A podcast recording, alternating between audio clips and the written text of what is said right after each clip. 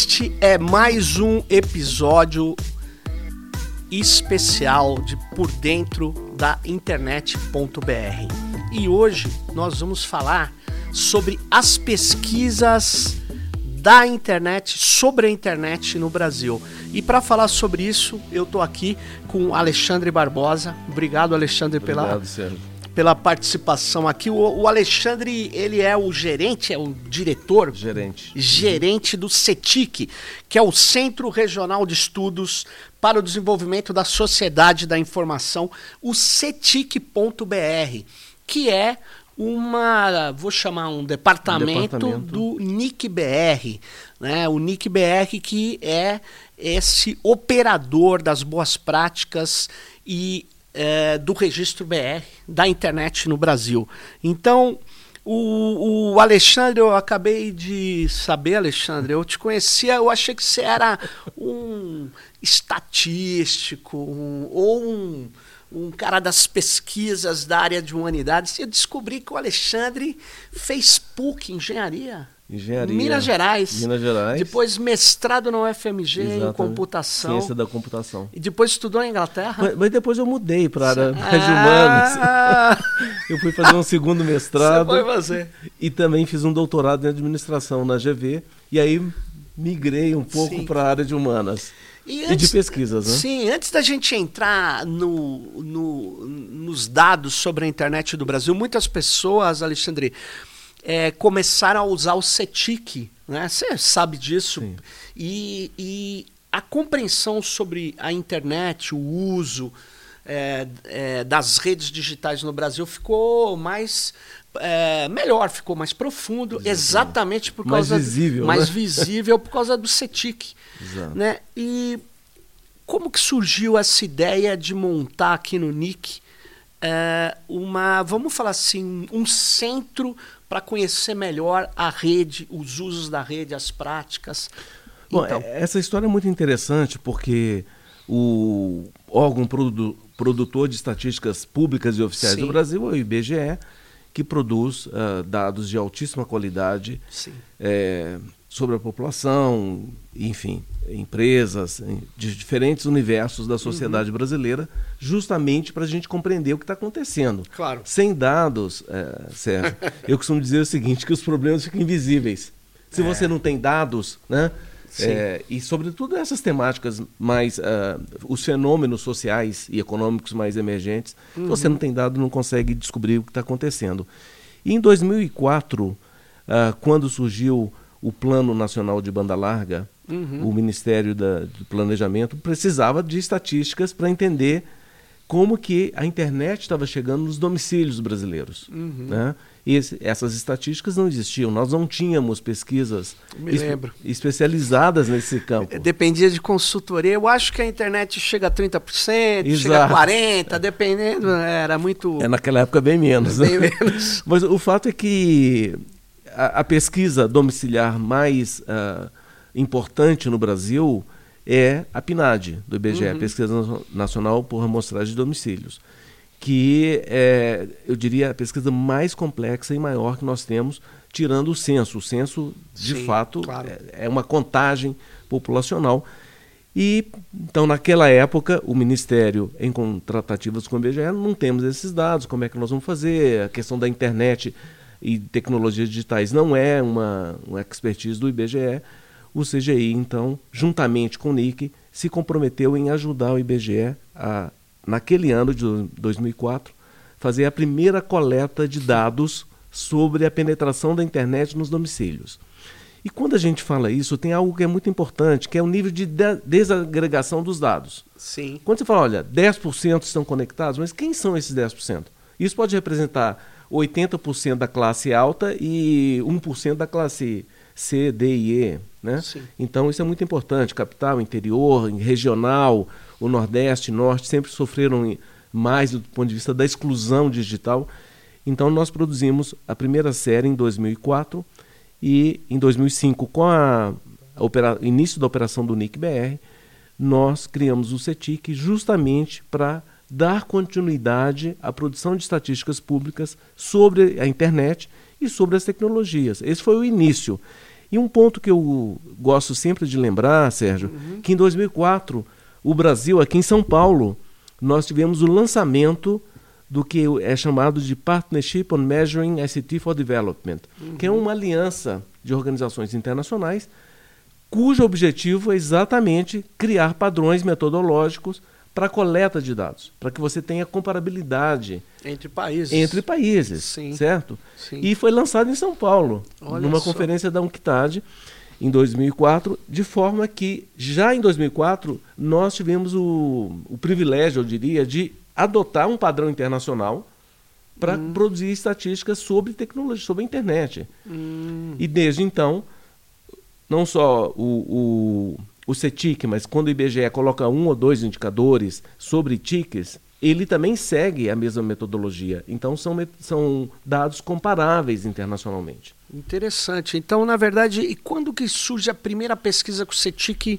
encomenda ou ele executa? Em 2005. Em 2005. Né? Exatamente, o verbo é exatamente executa, porque a demanda uhum. vem do CGIBR, do Comitê Gestor da Internet no Brasil, uhum. que, como você bem conhece, Sim. é uma estrutura multissetorial né? Uhum. onde você tem vozes, uh, diferentes vozes da sociedade, claro. uh, governo, sociedade civil, setor privado, academia e o terceiro setor, uhum. que definem essas diretrizes. Então, a definição, a, a, demanda dessas pesquisas, ela sempre começa por uma demanda de algum dos setores do uhum. CGI. Então, em 2005, nós começamos com a TIC Domicílios, né, que ficou eh, já tem 18 anos, então 18, 18 anos. anos. Série histórica. Série histórica é incrível. Incrível. É, ano... 18 anos de pesquisa sobre é, como as pessoas usam a internet Exatamente. no Brasil. E quem usa. E quem usa, como usa, enfim. E também, naquele ano, fizemos a TIC Empresas. Então essas são as duas Olha, mais antigas ah, para entender a adoção. O que, que a TIC Empresas é, coleta principalmente? Bom, a TIC Empresas, ela ao longo desses 18 anos, uhum. ela sofreu várias alterações porque o fenômeno vai mudando. Claro. Porque imagina que as empresas já há uns talvez 7, 8 anos, 100% das empresas já estão conectadas, tem banda larga. Pode ser até uma padaria, ela tem internet, né? Ou uma indústria, enfim. Então, você começou, nesse, nesses 18 anos, surgiram as redes sociais, uhum. surgiram novas tecnologias, como robótica, por exemplo, então no setor de manufatura, né, ou IoT. Né? Sim. E, mais recentemente, nós incluímos inteligência artificial.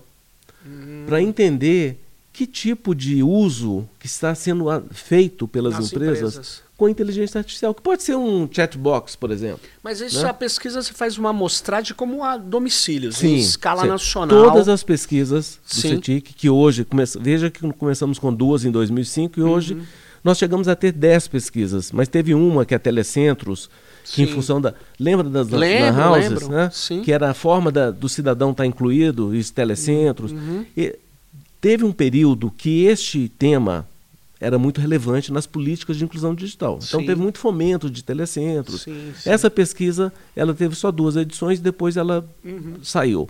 Então hoje nós temos nove pesquisas e todas elas, Sérgio, são pesquisas amostrais representativas dos seus respectivos universos. Né? Uhum. E uh, dessas nove, quatro são anuais. A gente tem todo, todo ano, ano, todo Quais ano. são as quatro anuais? A TIC Domicílios, Sim. A TIC Kids Online, TIC Ah. Educação e Saúde. As demais, inclusive há empresas que era anual, mas depois quando o fenômeno começou, se 100% está conectado, você não precisa mais medir, porque você já sabe que... Você E hoje as empresas já, mais, já né? nascem conectadas, né? Uhum. Então, ela acontece a cada dois anos. E a TIC Cultura, por exemplo, a cada dois anos. TIC Governo Eletrônico, Uhum. dois anos, e assim por diante. Então, essas pesquisas, elas ah, são desenhadas a partir do universo que tem que ser conhecido, por isso o censo é muito importante. O censo, ele define o que a gente chama de do, do framing, né? É a partir do, do, do, universo que você conhece que você tira uma amostra. Você fala do censo do IBGE. O censo do IBGE. Uhum. Ele é, básico para é fazer básico, essas pesquisas. Todas as nossas pesquisas domiciliares têm que usar o censo. Uhum. Ou, por exemplo, no caso das escolas, de ensino hum. fundamental e médio. Uh, o censo escolar do INEP, do MEC, Sim. é a nossa base. Porque eu não posso criar uma amostra de um universo que eu não conheço. Então, por exemplo, as ah, empresas claro. informais que não têm cadastro, elas infelizmente estão fora da pesquisa TIC Empresas. Então, a, a TIC Empresas, ela é retirada uma amostra dos cadastros oficiais. Ou seja, das empresas formalizadas. formalizadas. Uhum. Se a gente quiser ter dados de empresas informais, é outra pesquisa é, e é outra o... metodologia. Justamente Perfeito. porque você não conhece o universo. Uhum. Medir população de rua, por exemplo, é complexo. Sim. Porque você não tem domicílio fixo. Né? Então, é, esse tipo de consideração você sempre tem que fazer. As pesquisas, elas estão tratando são representativas, é muito importante dizer Sim. isso. Quando eu falo que tantos por cento das empresas do setor de hotelaria Sim. usam tais e tais tecnologias, ou que a, a, indústria de manufatura está adotando IoT, internet das uhum, coisas, é, significa que aquele, aquelas empresas são uh, formais e o, o dado que eu estou dando é representativo desse universo. Então, com uma margem de erro pequena, eu posso dizer que todos, todas as empresas deste setor estão fazendo tal e tal coisa. Uhum. Ou pessoas, ou escolas, Sim. hospitais Sim. e assim por diante. E tem uma variação, provavelmente, o Brasil tem uma variação grande por região e vocês captam isso. Exato. E, e você tocou num ponto fundamental, porque as desigualdades Sim. que marcam a nossa sociedade, a gente só consegue ver, enxergar com os dados. Claro. Porque se você não tem dado desagregado, você não consegue entender o que está acontecendo. A questão de gênero, por exemplo. Uh, o acesso é igual para homens e mulheres? Sim, a conectividade uh, uh, é praticamente é, equânime. No entanto, quando você começa a investigar o que os homens fazem, ou as crianças fazem, uh, com, com a internet, ou com as tecnologias, você começa a perceber diferenças. Um exemplo interessante é que o uso da internet varia de homens para mulheres. Né? A uhum. questão dos jogos é mais do universo masculino, enquanto a informações sobre saúde, por exemplo, é mais do universo, é mais do universo feminino. Talvez, uhum. aí eu não sei responder por quê, mas talvez porque a mulher se preocupa mais com a questão da saúde da família, etc. Sim. Mas sem esses dados, você acha que é tudo igual. Né? Claro. Ou se eu falo, olha, 85% dos domicílios têm acesso à internet. Mas que acesso é esse? Né? Na classe A é 100%. É. Na classe uh, Aliás, B é muito mais baixo. É, uma das pesquisas, não, as recentes pesquisas do domicílios né, mostram que as pessoas mais com renda menor, mais pauperizadas, elas acessam usando o celular principalmente ou exclusivamente. Exclusivamente. Exclusivamente, exclusivamente exatamente. Enquanto nas camadas abastadas você tem o uso de, de computador dispositivos. ou é. exatamente. E aí você começa a falar, pô, mas será que é, a inclusão digital ela é simétrica, não é? Não né? é, não é. Completamente é. assimétrica. Exatamente. Então, assim, quando você tem uma estatística e que ela é desagregada Sim.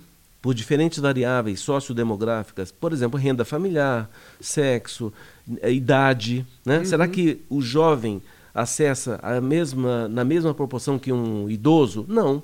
Não. Então, os idosos, então você pega a população jovem, 100% usa a internet.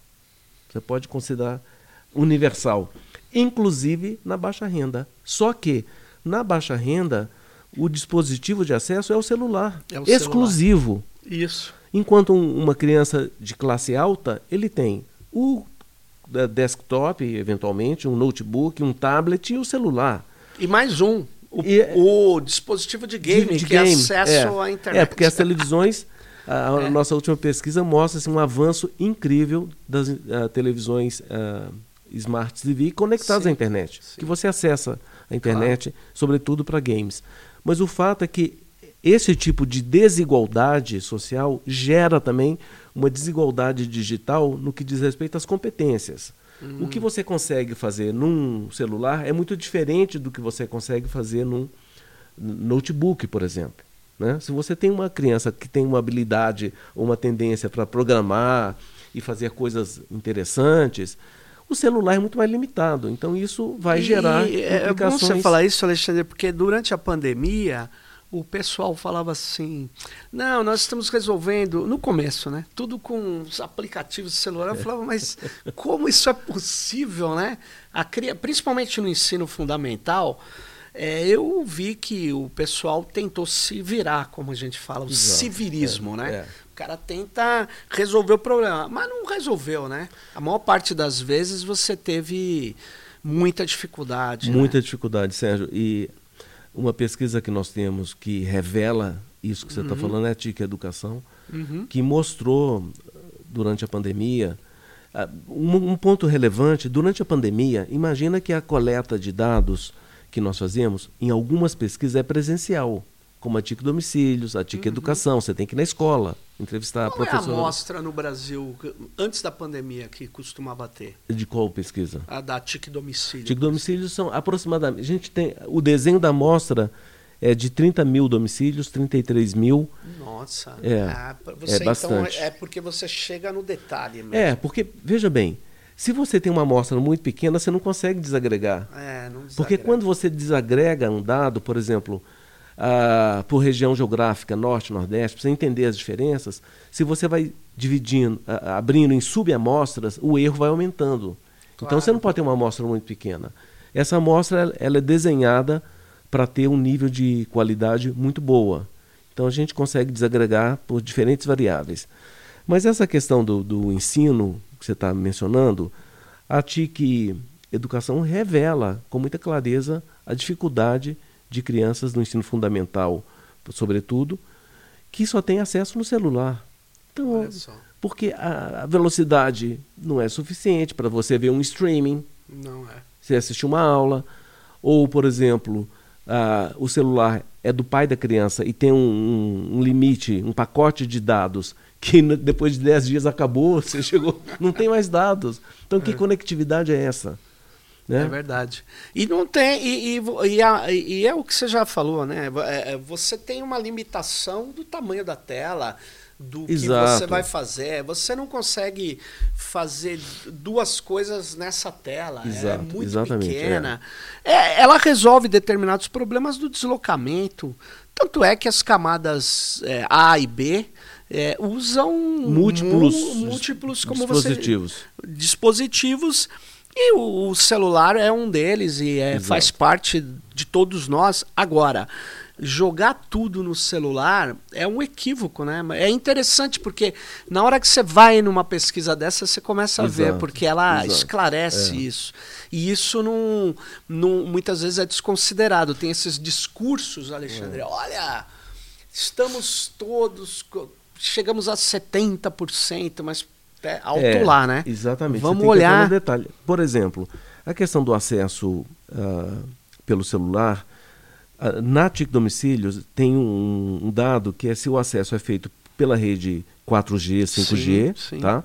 ou seja, o pacote pago pela operadora, ah, para a operadora, ou Wi-Fi, que pode ser um Wi-Fi gratuito. Sim. E a gente, a pesquisa mostra claramente que muitas pessoas precisam do Wi- Wi-Fi público, não pago, para ter acesso.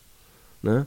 Então, e, e na pesquisa de governo, vocês constatam se tem muito, muitas redes liberadas de Wi-Fi, Wi-Fi nós gratuito? temos ah, a TIC Governo Eletrônico, Uhum. ela investiga os três níveis de governo, Hum, federal, estadual e municipal. uhum. E no caso das prefeituras, eh, que é também é um sucesso, ah, o nível de resposta né, dos 5 mil e quase Tantos. 700 domicílios, a gente tem uma taxa. Municípios. É, é, desculpa, municípios, a gente tem uma taxa de resposta muito grande. A gente, no nível municipal, é um censo que a gente faz. A gente vai em todos os Ah, municípios. interessante. Só que em muitas prefeituras a gente ainda tem uma taxa de não resposta. Mas é nesse nível municipal do governo local, a gente investiga que tipo de facilidades que oferece. Inclusive, ah, temos um ensaio, digamos assim, né, um grupo de indicadores para entender se o município está usando as tecnologias digitais para implantar o conceito de cidade inteligente. Por exemplo, se você tem um semáforo ah, Conectado. conectado, se no ponto de ônibus você consegue saber se o ônibus está chegando ou se não está chegando, o cartão de ônibus integrado, enfim. Então a gente já tem alguns tipos é, de indicadores que nos sinalizam né, se esse município está adotando as tecnologias e está oferecendo serviços uh, para o cidadão, né? inclusive a questão do Wi-Fi. Olha só, interessante isso, porque então é uma base para os pesquisadores que querem compreender melhor como que está sendo o avanço do digital na administração pública. Essa pesquisa aí é indispensável. Sem dúvida. Eu é. diria que, to... bom, hoje os temas que nós monitoramos, como Sim. educação, saúde, cultura, domicílios, empresas e etc., provedores, são temas fundamentais para as políticas públicas, né? E, e, interessante, Sérgio, você tocou num ponto que eu queria, não queria deixar de falar. Uhum. Eu acho que o sucesso da, do NIC-BR como produtor de dados por meio do CETIC uhum. é exatamente envolver diferentes atores. Uhum. Você já participou sim, em grupos sim, nossos. Claro. Toda pesquisa do CETIC ela é apoiada por um grupo de especialistas. Sim. Multissetorial. Ou seja, tem o governo, academia, que, que falar nisso, é a maior proporção de especialistas vem da academia, dos principais centros Sim. de pesquisas do Brasil. Sim. E inclusive em alguns casos do exterior também.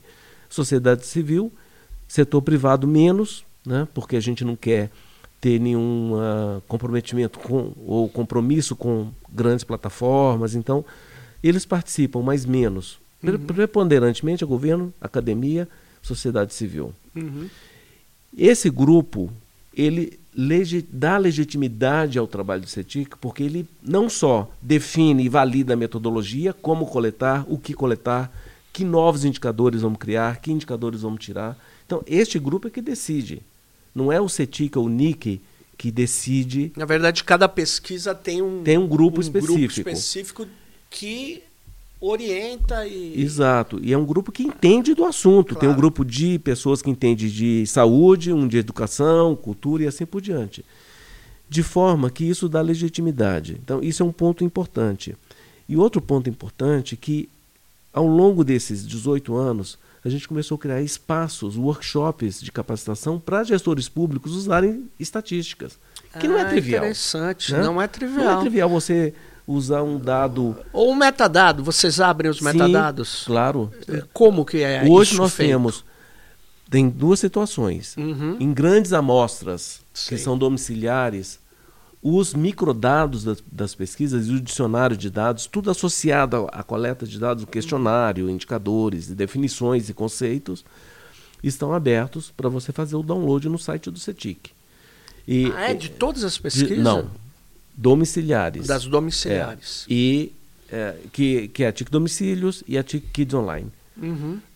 As demais demanda um acordo de uso confidencial ah, claro. do dado. E o dado ele é anonimizado. Então você pega empresas, por exemplo. Eu tenho lá uh, o grupo de empresas. São 11 setores da economia que são monitorados.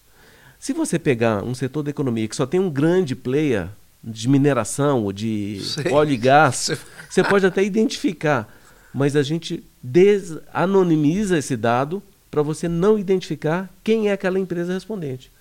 Né? Se você está falando no, em, em, setores mais uh, populosos, por exemplo, de hotéis, padarias, hum. e, algum Aí tipo é de indústria, difícil. comércio, uhum. é mais difícil você identificar. Sim. Mas em nenhum caso, em nenhuma hipótese. Mas deixa eu entender uma coisa. Você, vocês é, definiram 11 segmentos econômicos e enquadraram as empresas nesses segmentos. Sim. No, no, não foi o CETIC que determinou esses 11 segmentos. Hum. Isso vem da definição internacional da Eurostat e da, do partnership, inclui, incluindo uhum. aí UNCTAD, ITU, Eurostat, etc Divisão de Estatística das Nações uhum. Unidas, que definiram esses 11 setores, por uma certa razão. Claro. Então ali não está, por exemplo, o setor bancário financeiro não está incluído ali. Agro, setor agropecuário não está incluído ali. Para monitorar esses setores, teria que ter uma pesquisa diferente. Então, esses 11 setores, ele inclui basicamente indústria, comércio, serviços, né? Uhum. E aí você divide por hotelaria, setor de, informação e comunicação, manufatura, indústria de transformação e assim por diante. Hum, então, entendi, entendi. Mas nesses segmentos ela é bastante é. importante. Você... Agora, só te perguntar uma coisa. Na, na, é, você estava falando de do, de, de, permitir um acesso a microdados e a, aos detalhes.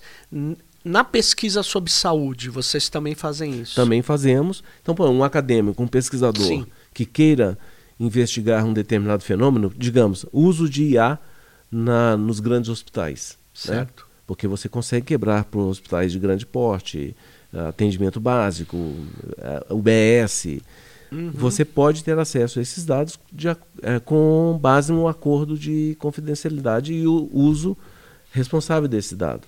Né? Uhum. Né? Então você pode ter acesso a esses dados. Agora, algo que eu queria te dizer é o seguinte: ao longo desses 18 anos, o NIC foi criando espaços de capacitação para gestores públicos uhum. e mesmo hum. pesquisadores. Então nós temos hoje uma comunidade de dados. Olha só. Né, que usa os dados do CETIC. E as políticas públicas, porque no passado eu diria que os acadêmicos, os pesquisadores, você vai encontrar inúmeras teses de doutorado, dissertações de mestrados usando os nossos dados. Eu mesmo já participei de bancas de mestrado e doutorado sobre temas das pesquisas. Sim. Né? Então, no, no, início, justamente quem entende mais de dados são os pesquisadores acadêmicos que usavam mais. Hoje, você já consegue identificar muitas políticas. Eu diria que nos últimos, na última década, todas as políticas que falam de inclusão digital ou de uso de tecnologias digitais estão pautadas nos dados do CETIC.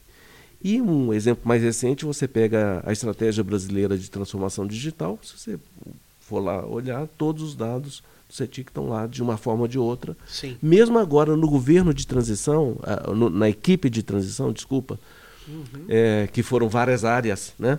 o CETIC foi convidado para apresentar os dados em cinco áreas, incluindo a proteção de crianças online, Sim. inclusão digital, a tecnologia na educação, né? na saúde e acho que na cultura também.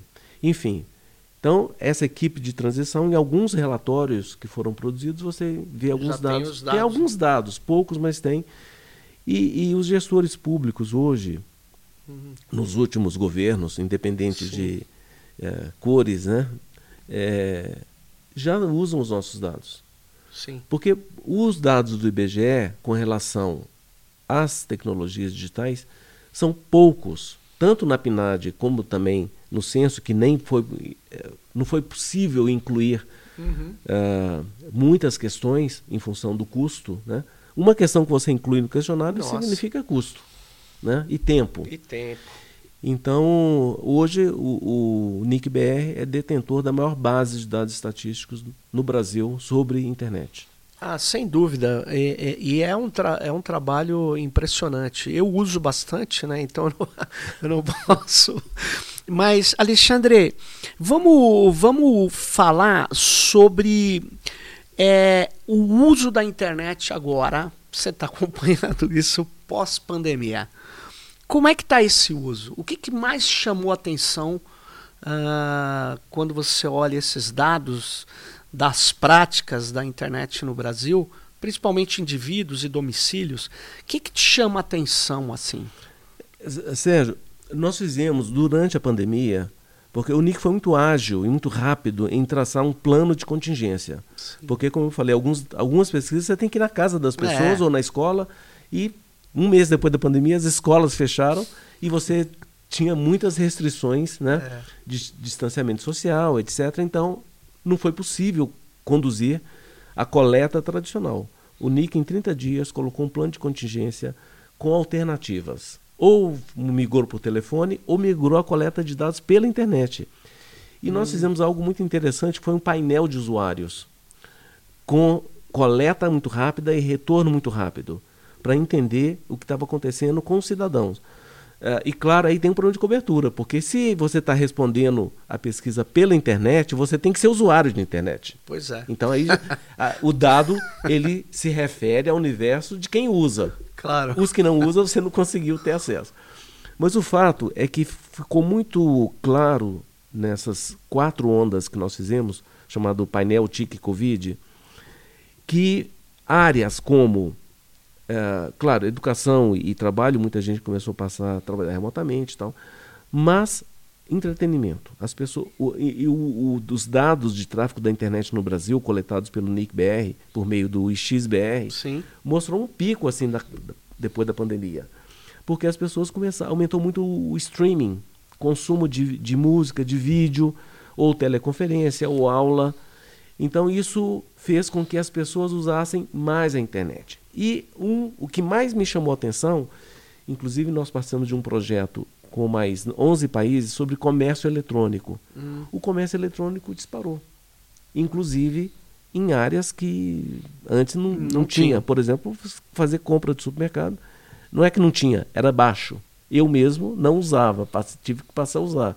Eu comprei até verduras e legumes pela internet, usando o WhatsApp, by the way. Mas você continua usando? Curiosidade. Diminuir. Diminuiu, Diminuiu olha é. só, comércio eletrônico, ó. É. Deu uma queda depois. Pois é. Mas houve um pico. Houve. Por exemplo, serviços públicos. Uh, o auxílio emergencial estabelecido pelo governo, você só podia cadastrar por meio do aplicativo para fazer é... O que eu achei um pouco estranho, mas de qualquer forma era. Exato. Mas então você é. imagina uma pessoa que não usa a internet, se ela quisesse ter acesso àquele benefício, ela tinha que usar o aplicativo. E hoje você vê muitos serviços públicos que você só consegue fazer pelo aplicativo. Por exemplo, fazer um agendamento para renovar o passaporte. Só você pelo aplicativo. Só pelo aplicativo, não, só pela internet. Para em alguns poupatempos que antes. Claro, você resolve se for lá, mas você tem que agendar. Tem que agendar. Pela internet. Então, isto eu diria que comércio eletrônico. Uh, eu acho que teve um impacto, a gente vai começar a ver agora nas próximas edições da hum. TIC Governo Eletrônico, impacto nos serviços públicos. Né? Provavelmente. Porque esses canais uh, que você obriga que o cidadão use aquele canal ou para comprar um bem ou um serviço, ou um serviço público, certamente tem um impacto. Sim. E a gente vê o crescimento do tráfico. O tráfico da internet no Brasil é algo impressionante. É, é impressionante. Eu acho que ainda é. É que a gente, a gente tem uma pesquisa que fala do uso em horas. Acho que não. Não, né? em horas não. A gente tem assim, a frequência dia, de né? uso, mas a, a, gente não pergunta quantas horas você usa, mas é... Mas por que isso? Você acha que seria um erro muito grande? Essa resposta daria uma. É, eu acho que, na verdade, as pessoas que são usuários, sobretudo Sim. aqueles que usam no Heavy mobile, user. estão conectados o, o, tempo inteiro. Né? Eu acho que teria uh, uma dificuldade para o usuário responder com precisão então teria muito ruído esse dado. Entendi. Né? É que as consultorias usam muito isso, essas comparações. O Brasil tem cinco horas em média. É, e eu falo, eu sempre tive dificuldade de entender como é feito isso, porque de fato não é simples fazer. Não é simples. E você me lembrou de um ponto importante, que já que estamos falando de produção Sim. de dados, que é a transparência metodológica. É. Essas consultorias, eles não abrem. Não como abrem. é que como é que eles chegaram nessas cinco horas por dia? Né? É, qual que é o questionário? Qual a metodologia? Qual é a amostra? Né? Exato. Porque tem muitas amostras que são de conveniência, ou aliás, seja, responde quem quer. Né? Aliás, eu vou, vou aproveitar esse teu gancho para falar o seguinte, Alexandre. Eu tenho é, é, lido alguns documentos até de órgãos internacionais ou do governo, independente de que governo, não estou falando Sim. de coisas partidárias, estou falando uhum. de vou chegar a um método. Aí eu, eu olho lá, porque tantos por cento dizem que o Brasil é, está abaixo de, desse indicador aqui, Sim. em geral na área de tecnologia. Aí eu vou lá na metodologia. Que pesquisa é essa? A pesquisa é. é tal. Aí, em geral, tem o link, outras vezes não tem, você vai na pesquisa. Aí você chega na pesquisa, você quer ver quem respondeu essa pesquisa. Aí sabe o que acontece? Não tem. Não tem. Ou quando tem, são 130 empresários reunidos num fórum tal. exato, mas como é que é. você usa um indicador onde eu não sei quem são esses 130 empresários, o tamanho das empresas, a visão, muitas vezes a nacionalidade. Aí Exato. ele tem uma visão sobre o Brasil. É, não é. Então isso é complicado. Isso é um ponto fundamental. E nós, enquanto produtores de estatísticas públicas que estão orientando decisões de políticas públicas, tem que ter uma transparência absoluta. Hum, E to- todos os dados. A gente costuma dizer, Sérgio, que quando você pega um dado, ah, tem esse dado aqui, estou com ele na mão. Sim. Onde, onde que está a certidão de nascimento desse dado? né? Boa. Qual é a metodologia? Então, dados sem certidão de nascimento, você pode duvidar. Sem dúvida. Então a gente não confia em dados que não têm uma metodologia transparente. Em todos os dados do CETIC, você vai encontrar o relatório metodológico, que é fundamental, que é a certidão de nascimento, que vai Claro. mostrar, olha, essa amostra tem tais limitações. Eu não estou falando de, de empresas informais, por exemplo. Claro. É só das formais, é só desse setor. Não está incluído economia, ah, ah, setor financeiro, não está incluído a- agronegócio, ou as escolas. Não tem tais tipos de escolas. Antigamente não tínhamos escolas rurais, hoje tem. Uhum. Então, isso está na certidão de nascimento, que é a metodologia. E, além disso, tem um relatório de coleta de dados, que mostra como que isso foi aplicado no campo. Claro. Quanto tempo durou, quais foram os problemas de não resposta. Né? Então, assim, os protocolos estatísticos, que, enfim, nem todo mundo vai entender, mas não é, não é trivial você Não. produzir uma estatística que você fala, essa estatística representa tal universo, né, com tais limitações e com tal margem de erro. Então, tudo isso tem que estar transparente. Quando você E as consultorias, por várias razões, inclusive econômicas, Sim. ela- elas não vão abrir esses dados. Né? Uma grande consultoria internacional E, e nem as perguntas, né? Como E elas são fe- perguntas, é. Porque é uma pergunta. Na verdade, toda pergunta que a gente faz em qualquer pesquisa, na minha visão, ela delimita um campo de resposta. E isso é um- uma questão que o, quem vai depois analisar precisa olhar. Falar, É. "Ó, não gostei dessa pergunta. E isso tem. Muito bom você falar sobre isso, porque me dá a oportunidade de falar uma outra questão importante na metodologia. Uhum. Tem duas etapas antes de você ir definitivamente para a coleta de dados Uhum. que nós conduzimos. E isso só mesmo o Instituto Oficial de Estatística faz e quando faz. Uhum. Só os bons. Que é o processo de testes cognitivos. Porque quando eu estou falando assim, olha, Banda larga. O que é banda larga? Ou computador? Eh, eu posso considerar um telefone um computador? São conceitos. né? Os construtos. Claro. Como é que eu construo aquele eh, conceito? Como quem vai responder vai Entende, entender. Exato. É. Então nós temos um processo que chama de entrevistas cognitivas, que é, é, digamos assim, é pré-definição do questionário. São os conceitos. Hum. Então, para uma criança, a gente, quando criou a Kids Online, Kids Online, tivemos uma série de entrevistas com pais, crianças de diferentes idades, faixas etárias, etc., classe social, para ver se ela entendia alguns conceitos. Então, por exemplo, quando você pergunta para a criança conceitos ligados a espaço e tempo, é, até 6, 7 anos é complexo, porque ela não entende esses conceitos. Pode não entender. Né? De espaço e tempo. De espaço e tempo. Você fala assim, você Ah. usou a internet 90 di- é, tri- no mês passado, Ah, né? ou na semana passada, enfim. ah, é enfim. mais complicado. É mais complicado. E conceitos, por exemplo, inteligência artificial. Se eu chegar para um, um gerente de TI de uma empresa, a sua empresa usa a inteligência artificial, o que, que ele Hum. entende por isso? Pois é. Então, ne- nesta etapa, o que a gente. e Isso normalmente é feito com psicólogos e pessoas especializadas, numa entrevista, você busca compreender o caminho cognitivo que Então o, é uma o etapa qualitativa. É uma etapa totalmente qualitativa. Exatamente. Ela é totalmente qualitativa. Porque eu preciso. Vou te dar um exemplo muito concreto que o Brasil, por meio do CETI, conseguiu influenciar um questionário da OCDE, dos Ah. países da OCDE Sim, sim. na pesquisa TIC Saúde. Tinha uma pergunta que era sobre Electronic Health Records. Uhum. É o prontuário Sim, eletrônico. prontuário, a gravação da. Exato, dos seus dados, Dos seus dados. clínicos e É. administrativos. A gente fez essa pergunta, né? Se o seu hospital tem prontuário eletrônico para médicos e gestores hospitalares do Sul, Sudeste, Norte e Nordeste. Hum. Descobrimos uma diferença entre médicos da região Sul para médicos da região Norte e Nordeste. E para eliminar esse problema de entendimento do que é um prontuário eletrônico, a gente refez a pergunta para as funcionalidades, que é o seu hospital registra os dados clínicos do, do Sérgio em papel, uh, eletronicamente ou em ambos, etc. Porque é a funcionalidade, não tem dúvida.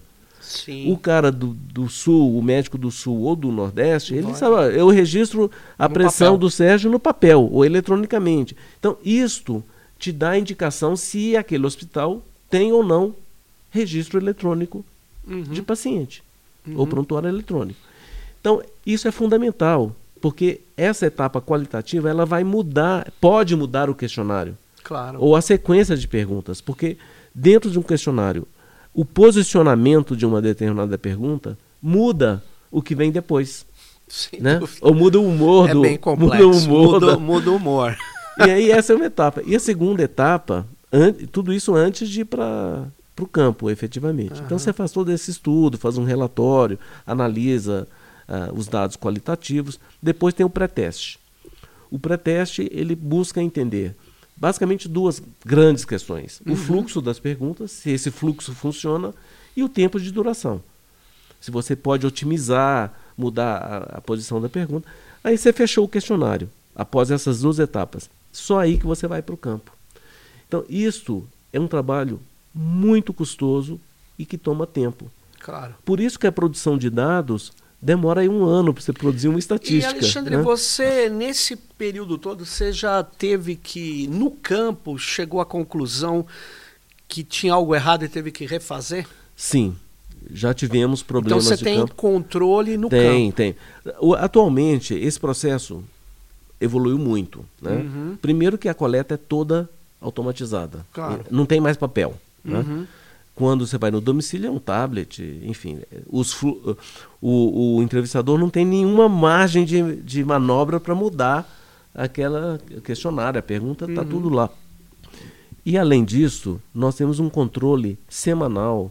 Né? Eu estava te contando do IBGE, Sim. nesse censo, o nível de automatização e de controle, uhum. de qualidade aumentou. aumentou assim absurdamente. Você consegue ver o trajeto do entrevistador. Uhum. O tempo que ele está gastando. Né? É tudo real time. Então, a qualidade dos dados do censo hoje é, é absurda, é muito boa. Uhum. No nosso caso também, nós temos um controle muito grande do campo. Mas no passado, a gente já teve problemas com entrevistadores que a gente teve que refazer o campo inteiro numa de determinada cidade ou numa determinada região. Entendi. Porque o, os questionários são auditados. Né? Quando você recebe uhum. aquele questionário, você pega ali numa amostra para ligar de volta para o respondente e fala: Você realmente recebeu o entrevistador no dia tal? Você deu essa entrevista? Para o, entrevistador poderia ele responder e falar: Olha, eu claro. né? Então tem esse tipo de controle, e além disso, tem um controle de consistência interna. Né? Uh, e esse controle nos levou a uma coisa interessante, que é o conceito de usuário de internet. Hum. Porque muitas vezes você pergunta: você usou. Você usa a internet? Não. Você usou Facebook ou qualquer rede social? Uso. Uso. ou seja, ele não sabe que algumas aplicações, ah. inclusive com essa questão que as, dos pacotes dos operadores que dão acesso ilimitado Sim. a redes sociais, etc., ele acha que ele está usando uma outra coisa que não é a internet. Que ele não claro. sabe que aquela aplicação está em cima da estrutura da internet. Então a gente refez essa, esse conceito, inclusive levou para o Fórum Internacional da ITU, porque é um fenômeno, inclusive nos Estados Unidos, a Bill Research, a gente conversou com eles, uhum. tem esse efeito também. O indivíduo não sabe que ele está usando a internet, mas ele é usuário de internet. Então você tem. Eu imagino que o WhatsApp, as pessoas, uma não parte sabe, das pessoas não, não sabe. saibam que é a internet. Não sabe, exatamente. É, interessante Então isso. você tem que contar esse indivíduo que falou que não usa, mas ele usa. É. Né? É que ele está limitado Exato. a uma aplicação Então, isso- da internet. Essa consistência interna do questionário, a gente tem que ver se o cara respondeu sim aqui e não ali, se não está contradizendo. Se tem... Ou seja, para os nossos, para quem está nos ouvindo, é, tá vendo a complexidade que é fazer uma pesquisa que seja consistente. É, Não é uma coisa fácil, é uma coisa que requer uma série de pré-testes, conceitos e transparência, que você deixou É, bem claro exatamente. pro- Dos pro protocolos estatísticos, né? Poder falar, É. pô, Alexandre, por que, que você não muda essa pergunta? Aliás, eu já fiz uma sugestão uma vez aí. Muda essa pergunta. A pergunta de usuários, eu não me lembro agora, mas é, essas perguntas da TIC Domicílios foram ficando, no meu modo de ver, mais abrangentes, Sim. mais. Porque é aquilo, né? A pesquisa é uma coisa muito complicada de fazer. E, e eu vou aproveitar aqui, nós estamos online. O Alexandre, é, nessa pesquisa, ou, ou ne- ne- nesse escopo de. ou nas possibilidades de pesquisa do, do, do NIC, do, do CETIC, eu acho que a gente precisava ter uma pesquisa sobre é, como que as tecnologias estão sendo desenvolvidas aqui no Brasil. Você vai dizer assim, não, mas eu faço a empresas e tal, mas é diferente. É, diferente, porque Tem tecnologias, quem está desenvolvendo Exato, tecnologia? Eu fiz uma pesquisa muito pequena, é, não, é uma exploratória sobre desenvolvedores de software no Brasil, software livre. E, e eu achava que era muito mais e não era. A gente tem muito usuário, muito educador, muito hum, administrador de sistemas, mui- mas desenvolvedor, É. a gente. Agora, por que, que isso é importante? Por causa do futuro. O futuro precisa ter um pouco de inventividade, criatividade local. Então, eu estou fazendo uma reivindicação online, depois eu vou encaminhar por escrito.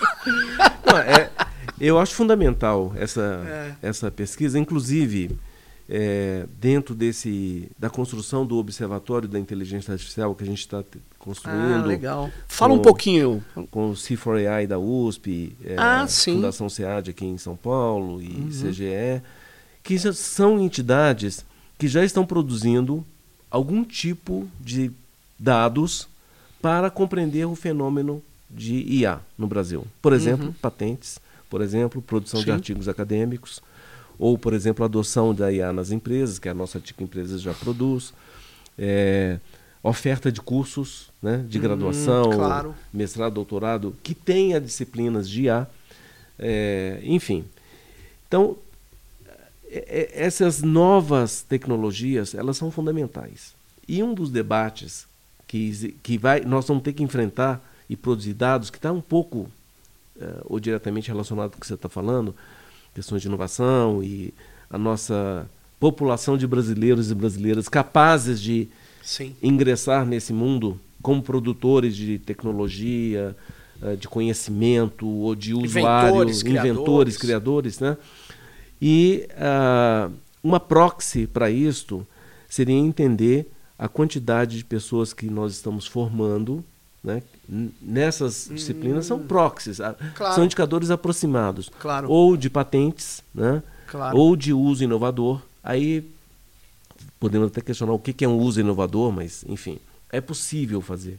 Então eu acho que essa sua demanda ela é, é muito relevante porque a gente precisa entender primeiro como que o mercado de trabalho vai se transformar, que está em processo de transformação. Sim, claro. né?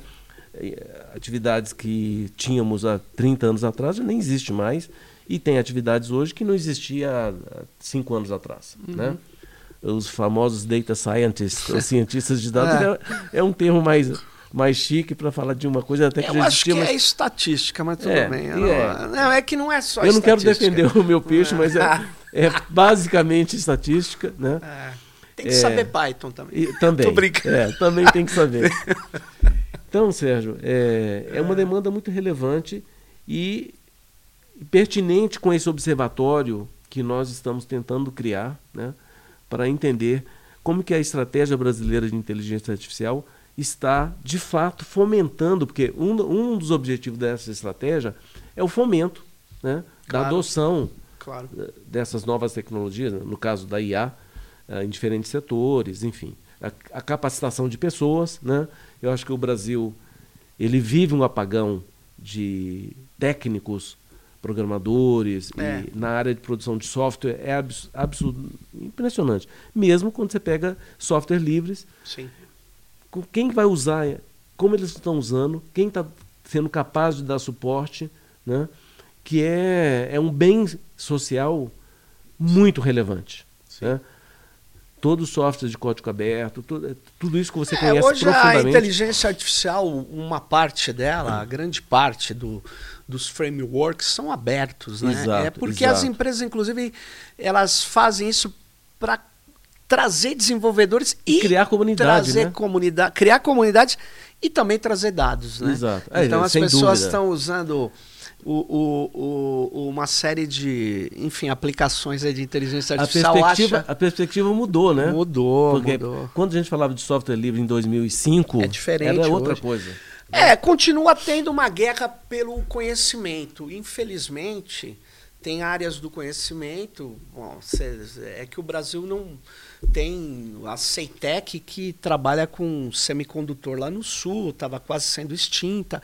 É uma parte de hardware crucial para o desenvolvimento. A gente não não está nessa disputa. É. Mas, por exemplo, o conhecimento sobre como você fazer uma matriz para fazer chips está concentrado. É, né? Exatamente. Então, e fechado, e né? Fechado, e é fechado. E, enfim, é, o software a gente conseguiu avançar bastante. A inteligência artificial também, mas a inteligência artificial traz um problema de infraestrutura as infraestruturas de coleta de dados e tratamento de dados no Brasil, elas são infelizmente mínimas. Você pode até ver. A gente está falando da USP, você acabou Exato. de nos dizer. A USP chegou a entregar os dados, não só a USP, tá? Unicamp, federais em geral. Uhum. É, entregou dados é, de e-mails para empresas privadas. Privadas, mas não é nenhum né? problema. Plataformas que levam esses dados para tratamento. É. Mas enfim, isso é um problema estrutural. Você sabe que essa, esse ponto que você traz da questão da inovação, da, do desenvolvimento das habilidades e competências né, da nossa sociedade, nem sempre uma, uma pesquisa quantitativa Perfeito. resolve. Não. E foi exatamente por isso que há, um, há uns anos atrás, certamente antes da pandemia, essa coisa da pandemia, antes e depois é, da pandemia. É difícil. uns quatro anos atrás, nós criamos uma área de estudos qualitativos dentro do CETIC. Olha só. Com esse, o que a gente chama de cadernos de estudos setoriais do NIC-BR, que são estudos preponderantemente de natureza qualitativa. E vou te citar um último exemplo que é muito interessante e eventualmente essa sua demanda poderia cair dentro de uma abordagem mais qualitativa. Sem Ou seja, dúvida. você não vai falar sobre uh, universo brasileiro, claro. mas você vai falar de, de um entendimento. Pode ser uma exploratória. Uma exploratória. Sim.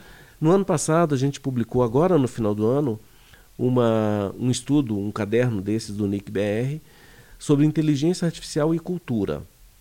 Né? Olha só. É, e nós fizemos isso com a ajuda do João Brant, que você certamente sim. conhece. Né? Coletamos dados, foram acho que aproximadamente 30 entrevistas em profundidade com atores, por exemplo, com músicos, com artistas plásticos, com as plataformas digitais, para entender como que as ferramentas de IA é, impactam a cadeia de produção e de consumo de cultura, seja música, claro. museu, né? Então entrevistamos grandes plataformas, não todas, mas é, plataformas de streaming, de uhum. áudio, de vídeo, para entender o que a inteligência artificial está fazendo. E eu achei muito interessante, porque de cultura, eu sou um consumidor de cultura, mas não entendo profundamente claro. da cadeia. E eu achei muito interessante músicos, por exemplo, falando como é que eles estão usando a inteligência artificial para, por exemplo, separar num, na, na composição de uma uh, música o violão, o piano isola, ou você produz a letra, aí o outro, como é que eles produzem colaborativamente, introduz um instrumento aqui, outro instrumento, e que a inteligência artificial tem ajudado na composição de uma música, por exemplo. Né? Uhum. Né? Isso é muito interessante. E, e, e, foi um estudo qualitativo que te dá um, mergulho, um mergulho né? Você não está falando com todas as plataformas, claro. nem com todos os artistas. Mas você tem um, uma visão você tem uma visão, fenômeno. Olha, de fato, claro. a inteligência artificial está impactando a cultura. Sem tais dúvida. e tais formas, nessas dimensões. Sim. Né? E cada vez mais, né? Mas nós já ultrapassamos do tempo. Nós não vamos fazer cortes. Túlio não é para cortar nada. Então, sem censura. sem, sem censura. Mas obrigado aí, Alexandre, pelo seu tempo, pelos seus esclarecimentos. Espero que quem esteja nos ouvindo é, acesse o cetic.br. Ali tem essas pesquisas disponíveis, enormes, enormes, e que faz uma diferença para a gente compreender o fenômeno da internet no Brasil e na cultura, na política, na economia. Então, Valeu, Alexandre. Sérgio, muito bom estar com você. Viu? Obrigado. Valeu. Tchau. Até mais.